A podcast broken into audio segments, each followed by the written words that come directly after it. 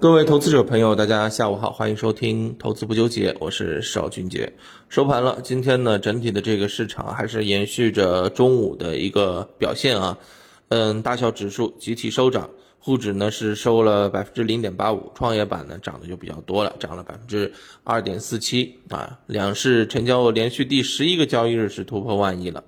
那么今天呢，嗯，很多板块啊都在上涨，呃，锂电、光伏、半导体、军工、储能。啊，出现了一个强势的修复，汽车表现很强，对吧？比亚迪啊，尾盘啊涨停啊，是股价呢中午就收过了，首次突破三百。那么钢铁、煤炭反弹，那稀土永磁也出出现了一个涨停。那么另外一方面呢，像这个新冠检测这些个股呢是出现了一些退潮，医药是出现了一些退潮啊。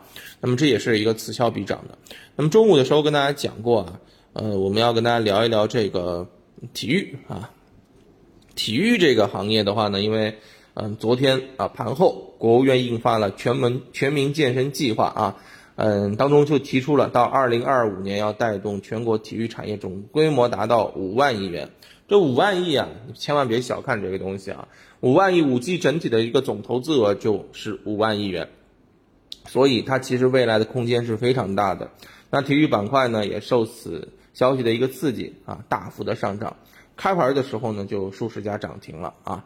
那么一般来讲呢，新题材的这个出现，对于主线的来说啊，不算是好事情啊，因为新题材很有可能会争夺并分流主线的一个资金啊，这个从而降低主线的一个啊修复的这个强度啊。但是今天确实也非常的啊这个强势市场啊，呃，并没有受到太大的这个影响啊。那我认为还是有资金往上推的。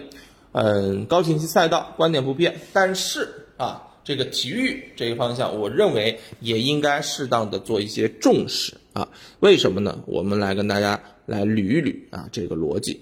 那么首先啊，我们从这个当下的一个体育股的位置上面来讲的话，我们比如说像这个中体产业呀、莱茵体育呀、三福户外呀这些个股，你会发现这些个股今天都是强势涨停。但是涨停的位置，你看看是不是非常的低？是不是非常的低？对不对？非常的低就意味着什么？意味着未来的空间大呀，是不是？那么另外一方面呢？嗯，大家知道啊，在我们的 A 股市场当中，向来这个资金对于政策的一个敏感度是非常高的。当一个行业板块在低位遇到利好的一些突发政策之后，它的这个表现往往都会非常的惊人。啊，比如说啊，在去年啊炒得非常火热的新基建，对不对？去年年初政策一扶持，整个板块啊涨幅超过百分之一百七十，涨可以说涨了一年，对不对？今年你上来之后，碳中和受到政策扶持，三月份啊整体板块到目前为止涨幅超过百分之两百三十五。你去把这些板块的啊这个 K 线图，你给它。罗列出来，拿出来，你就会发现这些品种无一例外都是在起涨前位置非常非常低的啊，在政策的一个推动之下，它就出现了一个逼空上行啊，持续的往上攻啊，对不对？所以啊，低位的行业啊，比如说这一回的这个体育碰到了政策之后，很有可能会引发一些不一样的行情。那么最主要的就是刚刚讲到了，这些品种都在低位啊。对不对？那就说明它既安全啊，又有往上的这个空间。政策赋予了它爆发力，只要当中有资金愿意去拉，那么后面的这个表现应该是值得大家去期待的。所以呢，今天也是给大家去梳理了一下体育产业当中的一些投资品种啊。当然，已经给大家做好了投资案例了啊，大家可以在我们的评论区进行留言啊，这个要资料啊也好，或者说是求个股也好，都行啊，都行。那么我会啊一一的给大家发送。那么我来给大家选一下这个逻辑啊。首先我选的是什么呢？我选的是体育产业当中较先受益的一个环节，而且肯定是当中的一些细分龙头。怎么叫做先率先受益的呢？啊，就比如说相关的一些器械呀、场地呀这一些东西，它肯定是受益排在第一梯队的啊，所以往这些方向去找。另外一方面呢，你如果想要股价有高弹性的话呢，就必须得去选择一些啊这个低位啊低价小市值的啊，因为盘子越小的话，资金容易拉啊，一拉就很容易爆啊，所以这种个股啊就是啊目标的一个方向。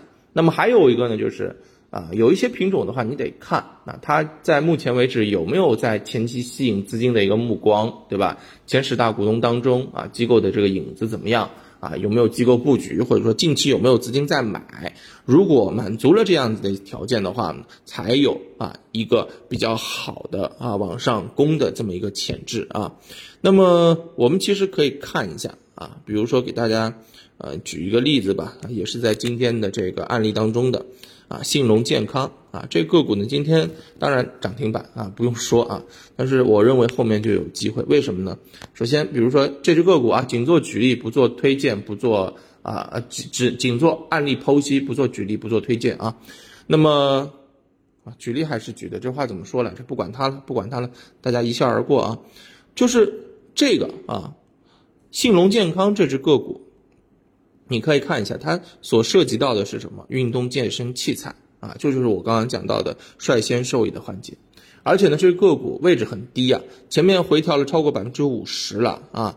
那么价格现在不足九块钱，而且呢，总体的市值不足五十亿，你说它多小呀，对不对？那这就是啊，小而。强啊，未来有趋势、有爆发的这种。